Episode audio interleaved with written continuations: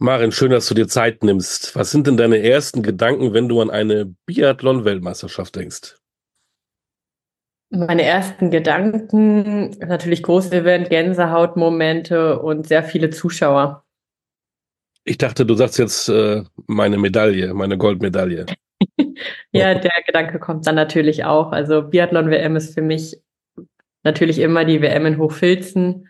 War die schönste WM natürlich auch wegen der Goldmedaille, aber auch grundsätzlich waren das äh, tolle Momente, quasi fast in Heimatnähe, Familie, Freunde, alle waren da und es waren einfach ja fast zwei perfekte Wochen. Wie geht's dir denn so ohne den Biathlon Hochleistungssport nach dem Karriereende? Ist ja schon ein bisschen jetzt her. Wie hast du dich damit abgefunden? Ähm, also abgefunden kann man in dem Fall gar nicht sagen, weil ich es ja selber für mich entschieden habe und bin nach wie vor auch der Meinung, es war auf jeden Fall die richtige Entscheidung. Der Körper hat einfach irgendwann sehr viele Zeichen gegeben, auf die ich dann schlussendlich auch gehört habe, was aber etwas lange gedauert hat. Deswegen hatte ich auch viele Nachwirkungen noch körperlich. Ähm, deswegen war es auf jeden Fall die richtige Entscheidung. Ich hätte auf dem Niveau Leistungssport nicht mehr betreiben können und das muss man, glaube ich, irgendwann auch einschätzen können. Und deswegen war es gut, so wie es gekommen ist. Natürlich ab und zu, gerade jetzt bin ich ja noch beim, mit dem Team unterwegs in einer anderen Funktion, gibt es immer mal wieder Momente, die mich emotional mitnehmen, aber nie so, dass ich sagen würde, ach, ich will unbedingt nochmal an der Startlinie stehen.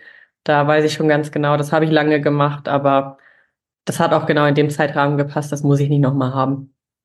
Dann sag uns mal, was du jetzt so tust beim Team. Was ist deine Funktion? Ähm, ich mache gerade eine Ausbildung beim Deutschen Skiverband in der Medien- und Kommunikationsabteilung und bin quasi mit den Teams, also hauptsächlich Biathlon natürlich, ähm, das Jahr unterwegs und erstelle quasi Content so behind the scenes für Partner und Sponsoren und natürlich auch für die Athleten. Klingt spannend. Das heißt ja, dann bist du ja richtig nah noch am Team. Dann kannst du ja uns gut erzählen, wie das Team so drauf ist. Ja, ich hoffe, ich bin nah genug dran. Erstmal, was sind ähm, deine Gedanken an Nove Mesto? Ähm, was fällt dir da als erstes ein? Die tschechische Skihochburg? Ja, also das ist immer wieder faszinierend, wie viele Menschen in ein Stadion passen in äh, Nove Mesto. Es ist eine unglaubliche Geräuschkulisse. Also ich kann mich noch an letztes Jahr erinnern und das war ja keine WM. Es war unfassbar laut. Man versteht sein eigenes Wort da drin nicht mehr und es ist schon, ähm, man hat fast das Gefühl, man spürt die Vibration von den Zuschauern, die auf diesen Stapeltribünen stehen. Das ist schon ja, irgendwie einmalig, glaube ich, im Weltcup-Zirkus da bin ich gespannt, was für die WM, was da noch äh, dazu kommen kann. Dann gehen wir doch mal ähm, ins, ans Eingemachte. Du bist, wie gesagt, nah beim Team. Was glaubst du, was da zu erreichen ist? Wie sind die drauf? Und du sagst auch äh, besondere, besonderer Ort. Ähm, das ist vielleicht auch noch ein anderer Druck. Da sind auch junge Athletinnen dabei, die da vielleicht das gar nicht so kennen. Gib uns doch mal so einen Einblick. Ja, also ich, natürlich ist es, wenn jetzt jüngere Athletinnen wie eine Johanna Puff, Selina Grotian bei sol solch einer Kulisse starten und schießen, das ist sicherlich extrem beeindruckend, aber ich glaube, dass das selbst arrivierte Athleten wie ein Benedikt Doll nicht ganz kalt lässt, wenn so viele Massen dann plötzlich äh, jubeln und schreien. Aber ähm, das ist etwas, womit der Athlet dann lernen muss, umzugehen. Und ähm, ich glaube auch, dass ähm, haben viele von denen schon in Oberhof und Huppolding natürlich erlebt, wo die Kulisse auch schon extrem laut ist. Gerade ähm, die, die letztes Jahr bei der WM in Oberhof dabei waren, haben, glaube ich, sehr eindrucksvoll bewiesen, dass man damit umgehen kann. Einige tragen dann Ohrstöpsel, um das Ganze sogar so ein bisschen abzudämpfen, um mehr bei sich zu bleiben. Sicherlich auch ein sehr bewährtes Mittel. Ähm, ich glaube schon, dass wir einiges erwarten können. Also gerade wenn man sieht, wie die Athleten in die Saison gestartet sind, also mit zwei gelben Trikots aus Östersund abzureisen, war sicherlich etwas, was niemand erwartet hatte im Vorfeld, was aber eindrucksvoll ähm, gezeigt hat, dass ähm, das deutsche Team auf Angriff steht. Und ich finde, das merkt man grundsätzlich dieses Jahr. Es ist ähm, mehr so dieses, wir wollen die Norweger unbedingt ärgern. Und sie haben auch gezeigt, dass sie es können. Und das gibt natürlich dem ganzen Team ein ein ähm, Selbstbewusstsein, um das auch weiterhin versuchen zu können. Wo kommt das her? Denn letzte WM, die du angesprochen hast, haben wir eine goldene geholt. Dennis Hermann Wick, ähm, die vorangegangen ist, auch nicht mehr dabei. Ähm, Rücktritte von etablierten Athletinnen und Athleten. Aber trotzdem scheint es ja zu funktionieren. Ja, also man muss dazu sagen, auch in der vergangenen Saison sind sehr viele gute Teilleistungen ähm, gezeigt worden, was natürlich bei der WM, wo Medaillen abgerechnet werden, immer schwer zu äh, schwer sichtlich ist. Also es gab extrem gute Laufleistungen. Am Schießstand hat es halt ein, zwei Mal nicht so gut geklappt. Ähm, das sieht man ja auch jetzt, wenn ähm, ein Benedikt Doll nicht ganz so am Skistand performt, wie er es eigentlich kann, dann ist es halt schwer bei den Norwegern, die einfach fast keine Fehler machen, vorne reinzukommen. Aber wenn das alles aufgeht, was sie, was sie dann in, ähm, in äh, Östersund gezeigt haben, dann, dann funktioniert das Ganze auch. Also der Benny steht mit ähm, zwei Einzelsiegen dieses Jahr schon da. Äh, ein Philipp Nafrat Podest, Roman Rees, also die Männer sind schon auch, ich finde, eine geballte Power kann man bei denen sehen. Also ich will jetzt nicht sagen, die Damen nicht, aber bei den Männern ist es nochmal etwas eindrucksvoller, was, ähm, was sich da entwickelt hat. Ich glaube, sie haben einfach das ganze, die ganze Sommervorbereitung ähm, war ihnen bewusst, wir, wir wollen diese Norweger ärgern, wir können sie schlagen und wir wollen es auch. Und das ist ein, ein, ein Angriffsgefühl, was man ihnen einfach ansieht. Du hast eben so schön gesagt, die Norweger machen kaum Fehler. Warum sind die so gut? Oh, das ist eine Frage, die keiner beantworten kann, glaube ich. Also ähm, es sind einfach sehr, sehr gute Athleten. Sie haben einen sehr, sehr guten Trainer. Ich glaube, es harmoniert im Team grundsätzlich sehr gut. Aber ja, also all diese Faktoren haben wir eigentlich auch. Aber Norwegen zeigt uns jedes Mal wieder, ähm, wie geschlossen sie auch ist, sind. Und wenn man dann in die zweite Reihe, den IBU Cup schaut, da sieht es ja nicht anders aus. Also da weiß man auch genau, was die nächsten Jahre aus diesem Land zu erwarten ist. Das ist schon extrem beeindruckend und manchmal auch etwas ja, erschreckend. Aber ja, wenn der eine dort mal patzt, der Johannes Tingnesbö, also patzen in seinem Sinne immer noch Top 5 wahrscheinlich, ähm, stehen auf jeden Fall gleich drei andere da, die sich das Podest aufteilen können. In, in Oberhof gab es eine ganz interessante Szene am Fernsehen zu beobachten von seinem, von den Trainer Siegfried Masé, wo es, glaube ich, in der Verfolgung ums letzte Schießen ging, wo sein erster Athlet drei Strafrunden geschossen hat und er er hat sich nicht geärgert, er hat so ein bisschen geschmunzelt, aber es war auch so, ist ja eigentlich egal, weil der zweite, dritte ist immer noch ein Norweger. Also wer am Ende gewinnt, es bleibt im eigenen Land. Aber das ist nicht zu beantworten. Sie machen sehr, sehr vieles sehr, sehr richtig. Bleiben wir mal bei den Herren. Was traust du denen zu? In welcher Disziplin holen wir Medaillen? Holen wir in allen Disziplinen Medaillen? Was ist mit der Staffel? Ja, gut, das will ich mir jetzt gar nicht anmaßen zu sagen, in welchen Disziplinen Medaillen geholt werden können. Ähm, ich glaube, ähm, dass wir im Sprint schon gute Chancen haben. Läuferisch sind gerade Philipp Nafrat und äh, Benedikt Doll in einer sehr guten Verfassung. Ich hoffe auch, dass äh, Roman Rees jetzt wieder richtig in Schwung kommt, nachdem er viele ähm, krankheitliche Ausfälle hatte. Und auch Justus Stredo hat gezeigt, äh, dass er läuferisch dieses Jahr deutlich vorne mit dabei sein kann. Und der ist natürlich am Skistand eine totale Bank, was ihn sicherlich eher Richtung ähm, die Einzelwettbewerbe schieben wird zum Einzel oder ja, auch dann natürlich Verfolgung, Massenstart, wenn viermal geschossen wird. Äh, bin ich sehr gespannt, was da kommen wird. Und mannschaftlich gesehen hat man gesehen, dass sie äh, fast immer aufs Podest laufen können in den Staffeln oder sogar auch gemacht haben. Ich glaube, sie wären auch mal ein Kandidat, um ganz vorne angreifen zu können, mal wieder eine Staffel zu gewinnen. Aber letztendlich, letztes Jahr sind die Herren leider leer ausgegangen bei der Staffel in Oberhof. Würde ich es ihnen schon einfach wünschen, überhaupt eine Medaille zu machen. Und ich glaube, das können sie auf jeden Fall schaffen, weil einfach, ja, sie auf jeden Fall vier starke Läufer und gute Schützen haben. Bei den Damen, vielleicht da bist du ja noch einen Hauch vielleicht mehr dran, verfolgst das noch ein bisschen intensiver. Da hast du gesagt, da war zwei, darf man das so sagen, Küken mit Selina Grotian und Johanna Puff, die zum ersten Mal dabei sind. Da gibt es vielleicht die jugendliche Unbekümmertheit, aber vielleicht aber auch die große Nervosität. Das weiß man ja so gar nicht. Wie war das eigentlich bei dir, als du ganz in ganz jungen Jahren da gestartet bist? Ja, ich war ja gar nicht mehr so jung, kann man sagen. Es war ja quasi mein zweiter Anlauf in dem Weltcup und demnach war ich dann schon äh, etwas älter und hatte auch schon ein, die ein oder andere Erfahrung gesammelt. Aber letztendlich bei meiner ersten Weltmeisterschaft in Oslo war ich auch nervös und ich war auch total nervös, dann die Staffel dort laufen zu dürfen. Aber ja, man fühlt sich dann vielleicht nicht äh, bei 100 Prozent mental, aber man, man schafft es, weil es einfach ähm, Abläufe sind, die man jedes Jahr macht und die man auch ähm, sich angeeignet hat und gelernt hat. Und dann, ich bin immer bei dem geblieben, was ich im Training mache. Ich bin bei meinen Abläufen geblieben, die ich vor jedem Wettkampf mache, sei es der WM oder ein normaler Weltcup. Und dann kommt man da rein und das alles, jeder Schritt, den man Richtung Start geht, der beruhigt dann. Und das war bei mir auch so. Ich habe mir immer einen Plan für meinen Wettkampf gemacht und ich glaube, da werden die Athleten mittlerweile schon so ihre Routinen und ähm, Rituale haben. Eine Selina würde ich fast gar nicht mehr als äh, Rookie oder Newcomerin oder Küken bezeichnen, weil sie schon sehr viel Erfahrung hat sammeln können. Auch in der Saison. Sie ist letztes Jahr Europameisterin geworden. Ähm, natürlich wird eine, eine Weltmeisterschaft für sie auch nochmal einen anderen Stellenwert haben. Aber das ist auch gut so. Es ist gut, bei solchen Sachen immer frisch zu bleiben und dass das auch noch was mit einem macht, weil das zeigt auch, der Sport, ähm, auch wenn man viele Wettkämpfe in einer ähm, Saison hat, es müssen noch Besonderheiten da sein. Und ich glaube, ähm, ob man jetzt von denen viel erwarten muss, das weiß ich nicht. Ähm, es ist auch sicherlich nicht gut, da den Druck so aufzubauen, aber sie werden für sich ihre ähm, Ziele sich irgendwo gesteckt haben und man muss sowieso sehen, wie die Einsatzkonstellationen am Ende sind. Und ähm, ich glaube, für eine Johanna Puff ist das eine Wahnsinnssaison jetzt schon. Ähm, sie hat immer wieder gesagt, wie ähm, happy sie ist, überhaupt einen Weltcup-Einsatz kriegen zu können. Und sie hat richtig gute Le Leistungen im IBU-Cup gezeigt. Und dann ist es auch nur verdient, dass man sowas mal mitnimmt. Und ja, wer weiß, wo es am Ende noch hingehen kann. Die anderen Damen dürfen wir nicht vergessen. Allen voran Franziska Preuß. Genau, um da auf deine eigentliche Frage zurückzukommen. Ähm, ich glaube, die Franzi Preuß zeigt dieses Jahr wieder ihre komplette Stärke also wo ich noch damals mit ihr gelaufen bin, hat genau all dieses sie ausgemacht. Sie ist eine wahnsinnig schnelle und gute Schützin.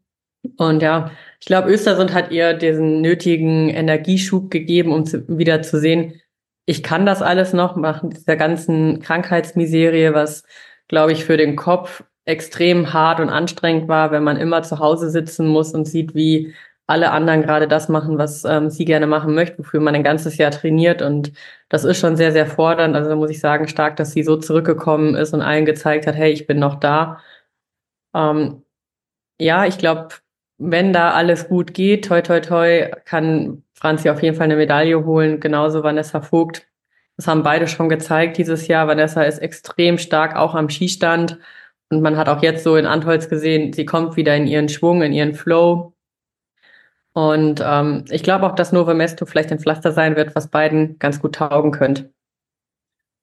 Dann sag uns mal, was macht eine WM besonders aus? Man ist ja fast jede Woche in Weltcups unterwegs. Da sagt man ja auch immer, wenn einer, was weiß ich, am Donnerstag einen Weltcup gewinnt, das pusht auch die ganze Mannschaft.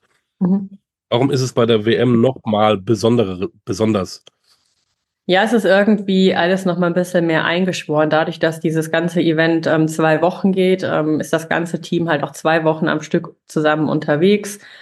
Da ähm, es ist auch immer äh, wichtig, wie du schon gesagt hast, wie man am Anfang reingeht. Also wenn gleich am Anfang natürlich ein, ein positives Erlebnis da ist, dann zieht das die ganze Mannschaft mit. Also das hat man auch in Östersund extrem gemerkt, diese dieser Sieg gleich ähm, von Roman Rees und dann ähm, der zweite Platz von Franzi Preuß, das war so das war, das hat so richtig einen durch die, durch die ganze Mannschaft gezogen. Und ich glaube, dass sowas natürlich bei einer WM extrem wichtig ist. Man kann sowas nicht planen, man kann es nur, die Athleten können nur alles tun, was möglich ist und am Ende kann man es hoffen. Aber das macht, glaube ich, eine WM extrem besonders und dann ja halt auch die Summation der Wettkämpfe, dass man das wahrscheinlich auch alles so ein bisschen gut planen muss, wie man da zurechtkommt, dass man auch äh, körperlich und mental die zwei Wochen fit bleibt, weil das natürlich nicht ohne ist, gerade auch was Novo Mesto wird sicherlich auch ein, ein Ort sein, wo medial viel geboten ist, was für die Athleten natürlich auch immer noch eine Herausforderung ist, sich da nicht zu sehr ablenken zu lassen und zu viel Energie zu lassen. Aber ich glaube, es könnten, könnten sehr spannende Weltmeisterschaften werden. Also ein Lagerkoller ist nicht zu erwarten. Kann man nie sagen, aber ich hoffe mal nicht. Ähm, wie wichtig ist eigentlich das Team drumherum, wenn es ums Equipment geht, um die Ski geht, um, um, um, um die Gewehre geht? Ähm, die sind immer so außen vor. Man redet immer nur über die Athleten, aber gerade in so einem Zeitraum, wo es auch um Medaillen eben geht, ähm, wie wichtig ist das drumherum? Ja, man hört ja oft ähm, die Diskussion über gute Ski und äh, schlechte Ski. Häufiger hört man Diskussionen über schlechtere Ski. Es wird mittlerweile auch sehr oft gutes Material gelobt, was ich sehr, sehr wichtig finde. Weil, also gerade, ich habe als Athletin schon immer ge gemerkt, wenn du einen schlechten Ski dran hast und du merkst es von Anfang an, das ist extrem hart für, für den Kopf, die Motivation hochzuhalten, weil du einfach weißt, okay, ich muss jetzt heute noch mal mehr geben. Das beeinflusst dich auch am Skistand, wenn du schon wieder, wenn du mehr Energie hast geben müssen. Und deswegen sind einfach äh, gutes Skimaterial ist das A und O. In, in der engen Weltspitze geht es ohne gutes Skimaterial nicht mehr. Und ich habe auch gerade jetzt in der vergangenen Saison und in dieser Saison, wenn ich nicht mehr aktiv bin, ähm, und äh, auch die Techniker medial mehr begleite, weil ich es einfach einen extrem spannenden Job finde, was sie machen und auch einen Job, der sehr viel Aufmerksamkeit meiner Meinung nach verdient, weil sie einfach die ersten sind, die morgens rausfahren und die letzten, die abends reinfahren. Ist es schon krass zu sehen, wie viel Arbeit sie einfach haben und was sie jeden Tag leisten müssen, dass am Ende ein, ein gutes Ergebnis rauskommt. Also das Team hinterm Team ist natürlich genauso wichtig wie jeder einzelne Athlet, der an der Startlinie steht. Es wird nicht so viel drüber gesprochen. Sie sind natürlich nicht so medial sichtbar wie die Athleten, aber jeder hat halt so sein, seine Aufgabe, seinen Part und das fügt sich alles am Ende wunderbar zusammen. Also jeglicher ähm, ähm, Arzt oder Physio, der dabei ist, er hat, also bei uns hat nie nur einer eine Aufgabe, die, die schauen auf alles Mögliche. Und auch ähm, wenn wir jetzt von den Medien dabei sind, da kann es auch mal sein, dass man noch schnell ins VIP-Zelt läuft und eine Banane für, für einen Athleten holt, weil er halt noch irgendwas braucht. Oder ähm, wir testen auch gerne mal Ski mit in der Früh, weil einfach noch, ähm, dann hat man noch was gemacht. Ich konnte mich sportlich bewegen, was ich immer super finde. Und äh, man hat dem Team irgendwo noch ein bisschen geholfen. Also das Team hinter dem Team ist extrem wichtig, auch die Trainer. Das sind einfach auch ähm, Jobs, da kann man jetzt nicht sagen, ja, 9 to 5, wie man immer so schön sagt. Da ist man 24-7, gerade mal bei einer WM steht man irgendwo unter Strom und das muss auch alles, glaube ich, gut gewürdigt werden, was die Athleten natürlich auch tun, aber sie haben natürlich medial jetzt nicht diese Aufmerksamkeit, wie ein Athlet das hat. Jetzt bist du noch so nah dran Gibt es dann mal so kleine sensible Momente, wo du dann zurückdenkst an deine Karriere? Was fehlt dir denn eigentlich am meisten? Mm, also ich glaube, dieses Teamgefüge, das hat mir ähm, immer sehr viel gegeben. Jetzt hat sich das Team natürlich in den letzten Jahren ohnehin sehr neu for formatiert irgendwo oder formiert. Deswegen ist es das nicht mehr so unbedingt, aber es ist schon so, bei mir, glaube ich, das für ein, für ein Ziel zu arbeiten. Also gerade körperlich mich ähm, auf etwas vorzubereiten und dann Bestleistung abrufen zu können, auch ein Trainingsziel überhaupt zu haben, um sich körperlich zu betätigen. Ich glaube, das ist, wenn man kein Leistungssportler ist, dann die größere Challenge, ähm, Sport und Beruf irgendwo zu vereinbaren und dass ich dann überhaupt noch zum Training komme. Ähm, das habe ich, das vermisse ich schon, mich auf so etwas vorzubereiten und dann auch zu wissen, ähm, ich habe gerade ähm, ja, ich bin gerade irgendwie in der Form meines Lebens oder so. Das vermisse ich schon, ja. Aber ich vermisse es nicht, ähm, noch Wettkämpfe zu laufen. Überhaupt nicht. Tatsächlich nicht. Wir haben ja da, ähm, ich glaube, im Dezember war es schöne kleine Videos gesehen, wie du mit Laura Dahlmeier nochmal unterwegs warst. Da haben wir ja alle spekuliert, ey, die beiden kommen wieder zurück. Ja, ja, nee.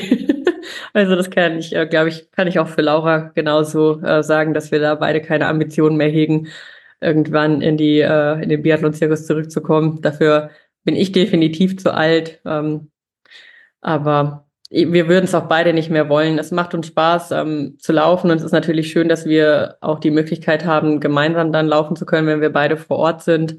Das ist etwas, was ich echt zu schätzen weiß. Meine, äh, ja, meine Zimmerpartnerin von damals noch um mich zu haben. Das ist ein äh, wahnsinnig schönes Gefühl, weil man ja so viele Gemeinsamkeiten hat, wir an vielen Weltcup-Orten viel erlebt haben. Aber wir haben da beide auch nicht keine Lust mehr an der Startlinie zu stehen. Also es war eine wirklich schöne Zeit, aber es war auch eine lange und sehr intensive Zeit. Und dann irgendwann ist auch gut, wenn da mal ein Cut drin ist. So der ein oder andere Volkslauf. Ich wäre jetzt eigentlich am Wochenende beim König Ludwig Lauf am Start gewesen, aber der ist ja leider abgesagt worden. So etwas habe ich dann schon noch mal Lust zu, aber das sind einfach, wenn ich äh, mich für einen 50 Kilometer klassisch anmelde, das habe ich noch nie in meinem Leben gemacht. Das reizt mich dann eher. So einen 10 Kilometer Lauf irgendwo zu machen, das habe ich oft genug gemacht, aber dann mal wieder etwas zu machen, was, ja, was so abseits vom Biathlon ist, das finde ich dann jetzt eher spannend. Ja, so Kleinigkeiten, mal eben so ein Matterhorn besteigen, ne? ja, Kleinigkeit. ähm, aber das war auch genau das, was ich eben angesprochen habe. Es hat mir sehr gut getan, ein Ziel zu haben. Das ist aus einer Laune heraus, ähm, wie es bei mir oft, oft so ist. Ideen entstehen bei mir aus einer Laune heraus. Das ist auch keine extreme Planung, wo ich mir alles hundertmal vorher anschaue. Äh, ich fand diesen Berg sehr beeindruckend. Ich fand ihn wunderschön. Ich, äh, ein sehr guter Freund von mir ist Bergführer. Den habe ich gefragt, ob er glaubt, dass ich das schaffen könnte. Und der hat ja gesagt. Und dann war das irgendwie beschlossene Sache. Ich habe ihn dann noch zwei, dreimal gefragt, ob er auch wirklich glaubt, dass das machbar ist. Gerade jetzt mit mir als nicht erfahrene Bergsteigerin. Aber ja, ja, ich habe mich dann darauf vorbereitet. Ich habe tatsächlich auch mal wieder intensiver trainiert. Ich habe Intervalle und ähm, solche Sachen gemacht, um halt einfach ähm, eine bessere Basis wieder zu erlangen. Ich habe gesagt, ich habe schon, ich habe schon noch eine gute Basis. Es ist nicht alles weg, aber ich will das Ganze ja auch genießen und nicht nur leiden. Und gerade bei so einer Höhenlage muss man schon ein bisschen trainiert sein. Aber ja, solche Sachen stehen dann schon noch eher auf meiner Liste. Und vom Emotionalen her kann man das vergleichen, den Matterhorn zu besteigen mit einer Goldmedaille bei einer Weltmeisterschaft? Ah, es ist schwer zu vergleichen. Also ich würde es auch, glaube ich, nicht vergleichen können.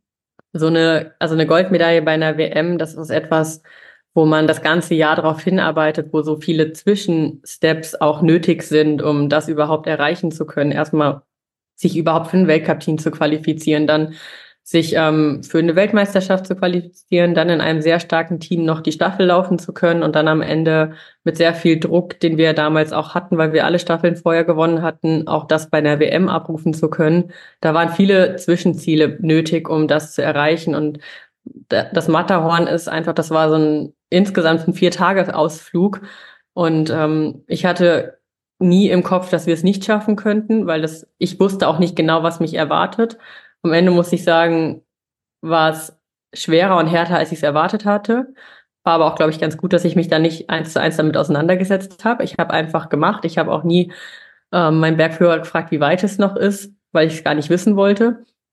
Und so hat man halt so Step by Step seinen Weg irgendwo gefunden. Und das Ganze war halt ein fast neunstündiger Ausflug. Das ist schon mal für die Emotion, die kannst du nicht immer so hochhalten wie dann bei einer WM äh, am, am Staffeltag es ist anders, aber es war auf jeden Fall auch emotional und es war auch ein, ein schöner Moment. Hast du denn schon ein neues Ziel nach Matterhorn? Was kommt jetzt als nächstes? Was hast du vor? Oder ist die Laune noch nicht da gewesen, weil du eben gesagt hast, aus der Laune entwickelt sich was? Ja, doch. Also ich, ich habe genau in dem Moment, wo ich oben auf dem Matterhorn stand, den äh, Mont Blanc gesehen, den man ja da sehen kann. Und ähm, dann habe ich gesagt, das wird unser nächstes äh, Ziel zum Bergführer. Und er hat gesagt, ja klar, das machen wir. Und ähm, das steht auf jeden Fall äh, dieses Jahr an, wenn natürlich die Gegebenheiten, Wetter und so weiter passen. Also das muss man tatsächlich dann beim Bergsport auch sagen. Das wird die Laura deutlich besser wissen. Man kann viele Ziele haben und gut vorbereitet sein, wenn das Wetter am Ende nicht passt. Ähm, dann kannst du da sowieso nicht hochgehen. Aber das würde mich schon interessieren, ist nochmal anders, weil man da tatsächlich nur im Schnee von A nach B stapft. Aber ein wunderschöner Berg. Kurz zurück zum Biathlon. Äh, du hast eben gesagt, die unfassbar, was aus Norwegen dann immer nachkommt. Äh, hast du einen Einblick, wie es in Deutschland aussieht? Wir haben ja jetzt ja auch äh, Junge schon bei der WM dabei, aber da auch danach kommt da einiges. Also ich finde, gerade im Frauenteam hat man dieses Jahr ja auch schon gemerkt, wie viele Newcomer eingesetzt wurden im Weltcup. Also dass ja nicht nur eine Johanna Puff, die ihre Chance bekommen hat, in Ruhpolding Julia Tannheimer mit 18 Jahren Top 15 zu laufen. Das ist natürlich etwas, wo man sagt, das hat es lange nicht gegeben und das ist gut, dass es sowas auch mal wieder gibt. Da ist, ähm, da ist auch Druck hinter im IBU Cup bei den Mädels. Auch bei der äh, deutschen Meisterschaft hat man schon gesehen, eine ähm, Julia King, die ist auch gut vorne mit dabei. Da, da kommt auf jeden Fall was nach im IBU Cup. Wir sind teilweise noch sehr, sehr jung, also gerade eine Julia mit 18 Jahren. Da muss man sicherlich erstmal schauen, dass sie jetzt ähm, erstmal ihr Ding macht. Aber der Nachwuchs ist auf jeden Fall da. Also das ist schön zu sehen. Auch jetzt bei einer ähm, Europameisterschaft wurden sehr junge Athleten noch eingesetzt. Da war auch jemand 18 Jahre erst alt. Oder auch ja, Danilo Riedmüller, der schon lange im IBU Cup ist, hat, glaube ich, die Saison seines Lebens und ja, kommt nach Antholz und wird mal eben Siebter in einem Einzelwettbewerb. Das ähm, zeigt, glaube ich, auch, dass genau in der ähm, zweiten Liga extrem gute Arbeit gemacht wird. Oder darunter mittlerweile gibt's ja Junior Cup, Junioren Cups und die JWM steht bald an ich glaube, da kommt schon was nach. Man kann, glaube ich, nicht immer davon ausgehen, dass äh, jeder Athlet ähm, eine Laura Dahlmeier wird, aber wenn sie ihre Zeit bekommen und jetzt kriegen sie auch ihre Einsätze, was glaube ich super wichtig ist zum Lernen, dass man mit 18 Jahren schon mal irgendwie in Ruhpolding vor so einem Stadion laufen kann, das ist sicherlich etwas sehr beeindruckendes, beeindruckendes, was einen auch pusht für die nächste Saison und ich glaube, das ist immer ganz wichtig, dass man so hungrig bleibt und das auch sieht. Das machen die Norweger auch extrem gut mit ihren Einsätzen, die sie immer irgendwo bekommen. Sie bringen natürlich auch die extrem guten Leistungen. Also wenn der Herr Botten mit einer Bestleistung aus dem IBU Cup ähm, gleich die Bestleistung im, im Weltcup in o Oberhof anbringt, dann weiß man auch, das Niveau im IBU Cup ist gerade extrem gut. Das ist ein brutal guter äh, Marker auch für unsere Athleten zu wissen, wo sie gerade im, äh, im IBU Cup stehen und wo sie auch vielleicht im Weltcup stehen könnten. Du redest so ähm, intensiv mit Freude über diesen Biathlon-Sport. Jetzt sagst du, du machst ein bisschen was bei den Medien. Hast du nicht Lust, auch in den Trainerbereich zu gehen und eben mit diesen jungen Leuten was zu entwickeln, auch mit deiner Erfahrung, die du gemacht hast? Ja, also ich glaube, auf einer gewissen Ebene wäre das sicherlich spannend und interessant. Also ich weiß jetzt nicht, ob das im Spitzenbereich, ähm, ob mein Know-how dafür ausreicht. Da gibt es, glaube ich, äh, deutlich bessere Trainer. Es, es würde mich in einer gewissen Form reizen. Natürlich eher im Nachwuchsbereich, wo ich das weitergeben kann, was ich als Athletin äh, über lange Jahre lernen durfte mit verschiedenen Trainern, was ich auch gerade in meiner späteren Zeit in den letzten drei, vier Jahren mit meinen Trainern zusammen lernen durfte wie, wie gut man trainieren kann, was am Ende dabei rauskommen könnte. Das äh, ist eine super spannende Reise. Das würde ich schon gerne weitergeben. Mich interessiert natürlich auch da so der mentale Bereich. Was da, ich habe da viel erleben müssen, aber auch viel erleben können und habe viele Erfahrungen sammeln können. Ich glaube, das ist auch etwas, was man ähm, vielleicht weitergeben könnte, was für die Athleten sicherlich hilfreich ist, aber wenn wahrscheinlich eher im, im, im Nachwuchsbereich weil ja, es gibt einfach sehr, sehr gute Trainer bei uns. Da würde ich mich jetzt nicht, äh, würde ich mir nicht anmaßen zu sagen, dass ich das machen sollte. Aber ich glaube schon, dass es gut ist, wenn man mit jemandem spricht, der tatsächlich auch Erfahrung gemacht hat. Es geht ja nicht vielleicht unbedingt um irgendwelche schulischen Sachen oder der ist ein guter Trainer, weil er das Wissenschaftliche drauf hat. Aber ich glaube, wenn jemand selber ähm, Athlet, Athletin war, ist es doch, kommt man doch viel eher in den Kopf eines anderen Athleten rein, oder? Ja, ich glaube, das ist auf jeden Fall ähm, man hat eine andere, einen anderen Zugang zu den Athleten. Und ich glaube, gerade ähm, die deutlich jüngeren Athleten, vielleicht im, ja, im Nachwuchsbereich noch, noch vor irgendwelchen internationalen Bereichen, die, die saugen sowas natürlich auch. Das habe ich damals auch als kleiner Stöpsel gemacht. Das war für mich extrem spannend, wenn ältere Athleten von ihrer äh, Zeit im Weltcup berichtet haben. Und dann hat man natürlich auch so seine Idole und eifert Sachen nach. Aber ich denke, also gerade Erfahrung, das, das darf man nie unterschätzen. So, zum Schluss brauche ich von dir noch einen Medaillentipp. Wie viele Medaillen holt das deutsche Team? Oh, mit sowas bin ich brutal schlecht. da wirst du jetzt keine Zahl von mir bekommen können. äh, boah, nee, das kann ich überhaupt nicht sagen. Hm. Aber du glaubst, es wird eine erfolgreiche WM? Ich glaube, es wird eine erfolgreiche WM. Also die Zahlen der vergangenen Weltcups sprechen da für sich. Und ich habe ein gutes Gefühl. Und das ist gut und das transferieren wir nach Nova Mesto. Ein gutes Gefühl und vielleicht äh, reicht es für eine Medaille. Das wäre natürlich überragend. Danke für deine Zeit. Gerne. Viel Spaß vor Ort. Danke. Mach schöne Sachen und wir werden das verfolgen. Auf allen mhm. Kanälen wahrscheinlich. Ja. und dann schauen wir mal. Danke für deine Zeit. Bleib gesund. Alles Gute. Danke dir. Liebe Grüße.